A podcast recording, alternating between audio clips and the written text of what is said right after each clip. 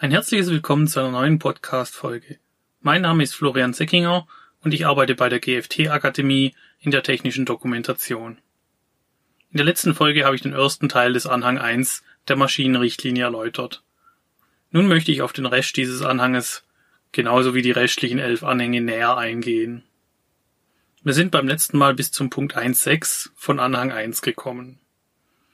In Punkt 1.7 des Anhang 1 der Maschinenrichtlinie geht es um die Benutzerinformationen. Darin geht es um die Anforderung an Informationen hinsichtlich Kennzeichnungen an der Maschine, Warnhinweise, Warneinrichtungen und die allgemeinen Grundsätze für die Abfassung einer Betriebsanleitung. So ist eine Forderung, dass Warnhinweise an der Maschine in einer leicht verständlichen Form mittels Symbolen oder Piktogramme vorkommen müssen. Das Bedienungspersonal darf auch nicht mit äh, Informationen überlastet werden. Die für die Bedienung der Maschine erforderlichen Informationen müssen leicht verständlich und eindeutig sein. Zudem stehen unter dem Punkt 1.7 die Angaben, welche an einer Maschine deutlich lesbar und dauerhaft mittels dem Typenschild angebracht sein müssen. Auch über die Grundsätze zum Abfassen einer Betriebsanleitung sind einige Punkte aufgeführt. Dazu zählen die Mindestangaben, die in einer Betriebsanleitung vorkommen müssen, die Abfassung der Betriebsanleitung in einer der Amtssprachen der Europäischen Gemeinschaft, die Originalfassung muss den Vermerk Originalbetriebsanleitung tragen, die Übersetzung muss den Vermerk Übersetzung der Originalbetriebsanleitung enthalten. Bezüglich Verkaufsprospekten besagt der Punkt 1.7 noch, dass die Werbung für Maschinen sich nicht bezüglich abgebildeter Leistungsmerkmale, Sicherheits- und Gesundheitsschutzaspekte mit der Betriebsanleitung widersprechen dürfen. Punkt 2 des Anhangs 1 der Maschinenrichtlinie beschäftigt sich mit den grundlegenden Sicherheits- und Gesundheitsschutzanforderungen an bestimmte Maschinengattungen. Während der erste Punkt allgemein alle Maschinen behandelt hat, werden ab diesem Punkt spezielle Arten von Maschinen behandelt. Der Anfang machen Nahrungsmittelmaschinen und Maschinen für kosmetische oder pharmazeutische Erzeugnisse. Forderungen darin sind beispielsweise, dass alle mit dem Erzeugnis in Berührung kommende Flächen glatt sein müssen und keine Erhöhungen und Vertiefungen aufweisen dürfen, an denen organische Stoffe hängen bleiben können. Auch müssen die Flächen leicht zu reinigen bzw. zu desinfizieren sein und von den Reinigungs- und Desinfektionsmitteln dürfen keine Rückstände verbleiben es folgen in den Unterpunkten dieses Kapitels die speziellen Anforderungen an handgehaltene und/oder handgeführte tragbare Maschinen, wie beispielsweise Stichsägen oder tragbare Rasenmäher das der Fall wäre, Maschinen zur Bearbeitung von Holz und Werkstoffen mit ähnlichen Eigenschaften. Bewegliche Maschinen sieht die Maschinenrichtlinie unter Punkt 3 des Anhangs 1 als extra Kategorie an für die Sicherheits- und Gesundheitsschutzanforderungen die Bedienerplätze, die dabei eingenommen werden können, spielen darin eine Rolle, genauso wie die Steuerung der beweglichen Maschine. Weiterhin sind Schutzmaßnahmen gegen unkontrollierte Bewegungen, bewegliche Übertragungselemente, herabfallende Gegenstände, Zugänge, Anhängevorrichtungen, das Überrollen oder Umkippen der Maschine aufgeführt. Ebenfalls sonstige Gefährdungen wie Brand, oder die Emission von gefährlichen Stoffen sind aufgeführt. Auch die Benutzerinformationen haben hier einen separaten Teil. So muss die Betriebsanleitung Angaben zum Schwingungswert enthalten, die durch Vibrationen auf die oberen Gliedmaßen oder auf den gesamten Körper des Benutzers übertragen werden. Punkt 4 des Anhang 1 behandelt die Gefährdungen durch Hebevorgänge. Maschinen, die Einzellasten befördern in Form von Gütern und oder Personen, zählen hierzu. Dieser Punkt beschreibt unter anderem Schutzmaßnahmen gegen mechanische Gefährdungen wie die Bewegung von Lasten während der Benutzung und damit verbundene Standsicherheit. Die Betriebsanleitung muss Angaben zur maximalen Tragfähigkeit enthalten und entsprechende Benutzungshinweise darstellen, wie beispielsweise wie das Bedienungspersonal mangelnde Sicht auf die Last ausgleichen kann Punkt 5 widmet sich den Bestimmungen für Maschinen, die unter Tage zum Einsatz kommen, wie Bergbaumaschinen. Darin geht es beispielsweise um schienengeführte Maschinen, die zum Beschleunigen oder Bremsen mit der Hand betätigt werden müssen. Auch ist aufgeführt, dass Bremssysteme für Maschinen unter Tage wegen einer Brandgefahr keine Funken erzeugen dürfen. Punkt 6 geht nochmals um das Heben von Personen. Ähnlich wie in Punkt 4 behandelt dieser Punkt jedoch das ausschließliche Befördern von Personen und die damit verbundenen Gefährdungen. Darin sind beispielsweise die Risiken für die im oder auf dem Lastträger befindliche Personen während des Beförderungsvorgangs beschrieben. Der zweite Anhang der Maschinenrichtlinie befasst sich mit der EG-Konformitätserklärung und der Einbauerklärung für unvollständige Maschinen. Darin sind die Inhalte der Konformitätserklärung und der Einbauerklärung aufgeführt, die der Hersteller aufführen muss. Auch die Aufbewahrungsfristen für die Erklärungen sind in dem Anhang aufgeführt. Der Hersteller muss die Erklärung nach dem letzten Tag der Herstellung der Maschine bzw. unvollständigen Maschine zehn Jahre lang aufbewahren. Die CE-Kennzeichnung ist Teil des Anhangs 3 der Maschinenrichtlinie. So ist das Schriftbild der Buchstaben CE aufgeführt und welche Anforderungen für den Schriftzug gelten. So beträgt die Mindesthöhe der beiden Buchstaben 5 mm und diese müssen annähernd gleich hoch sein. Nur bei kleineren Maschinen kann die Mindesthöhe unterschritten werden. Die Proportionen der CE-Kennzeichnung müssen bei Verkleinerung oder Vergrößerung gewahrt bleiben. Weiterhin muss die CE-Kennzeichnung in direkter Nähe zu den Angaben des Herstellers und mit der gleichen Technik angebracht sein. Im Anhang 4 sind die Kategorien von Maschinen aufgeführt, für die ein gesondertes Konformitätsbewertungsverfahren laut des Artikels 12 Absatz 3 und 4 durchgeführt werden muss.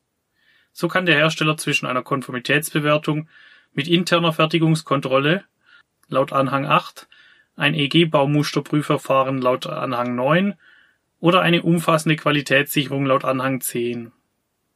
Beispiele für Maschinen, die unter diese Kategorie fallen, sind Sägemaschinen zum Bearbeiten von Holz und ähnlichen Werkstoffen, Hobelmaschinen für einseitige Bearbeitung von Holz, Hausmüllsammelwagen für manuelle Beschickung mit Pressvorrichtung, Hebebühnen für Fahrzeuge, Schutzeinrichtungen für Personenerkennung. Eine Liste mit Beispielen, welche die Definition eines Sicherheitsbauteils erfüllen, ist im Anhang 5 abgebildet. Als Sicherheitsbauteile zählen aber nur gesonderte in Verkehr gebrachte Bauteile. Der Anhang ist als nicht erschöpfende Liste gekennzeichnet. Das heißt, dass die Liste nicht abschließend anzusehen ist. Ein Bauteil, das die Definition laut Artikel 2 Buchstabe C der Maschinenrichtlinie erfüllt, ist als Sicherheitsbauteil anzusehen, selbst wenn diese nicht in der Liste aufgeführt sind. Der Anhang 6 befasst sich mit der Forderung, eine Montageanleitung für unvollständige Maschinen zu erstellen.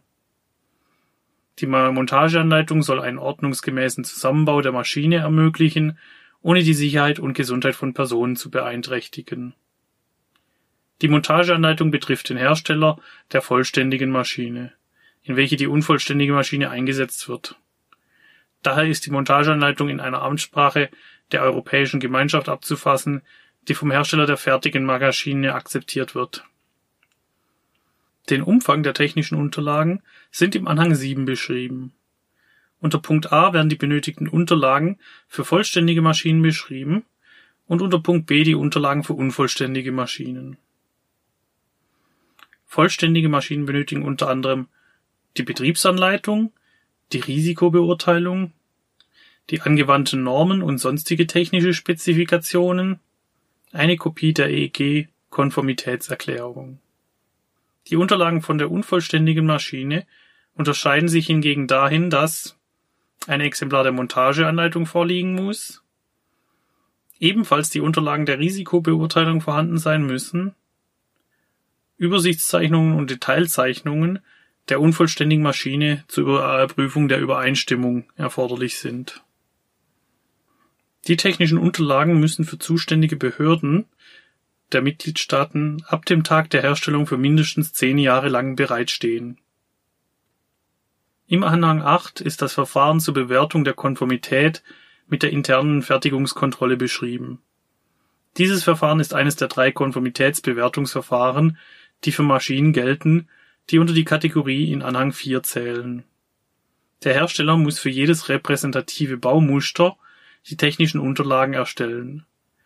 Die Unterlagen müssen eine Beschreibung enthalten, wie die grundlegenden Sicherheits- und Gesundheitsschutzanforderungen eingehalten wurden das Verfahren, in dem eine benannte Stelle feststellt, dass ein Baumuster die Bestimmungen der Maschinenrichtlinie einhält, ist im Anhang 9 beschrieben.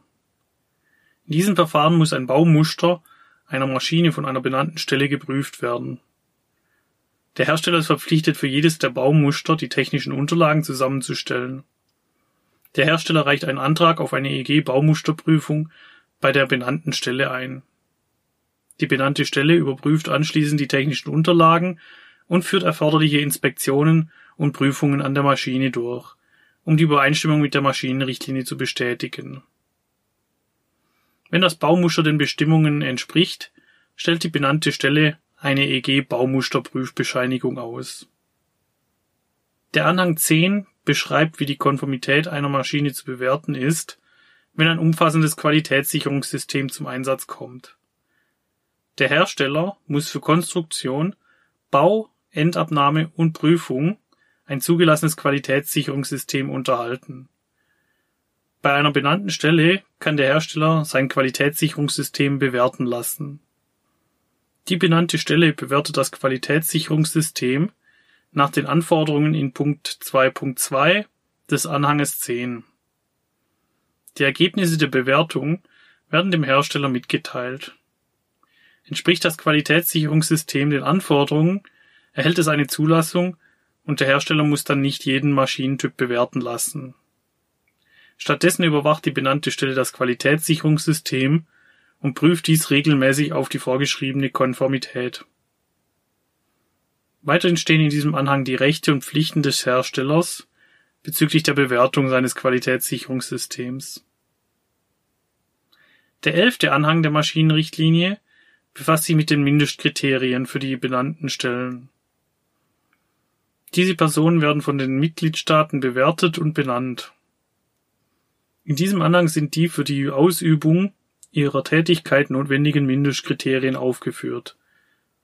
Da es sich hierbei um Mindestkriterien handelt, können die Mitgliedstaaten zudem weitere Anforderungen an die benannten Stellen aufstellen.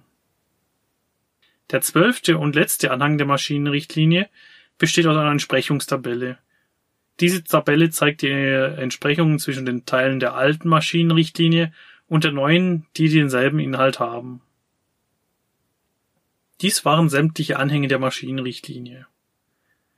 Wir sind nun am Ende dieser Podcast-Folge und der Reihe über die Maschinenrichtlinie angekommen. In der nächsten Folge widme ich mich wieder einem anderen Thema. Zum Schluss der Folge empfehle ich Ihnen für weitere Informationen rund um die technische Dokumentation einen Besuch auf unserer Webseite www.gft-akademie.de. Ich bedanke mich bei Ihnen für das Zuhören und wünsche Ihnen bis zum nächsten Mal alles Gute. Ich freue mich, wenn Sie dann auch wieder einschalten. Auf ein baldiges Wiederhören.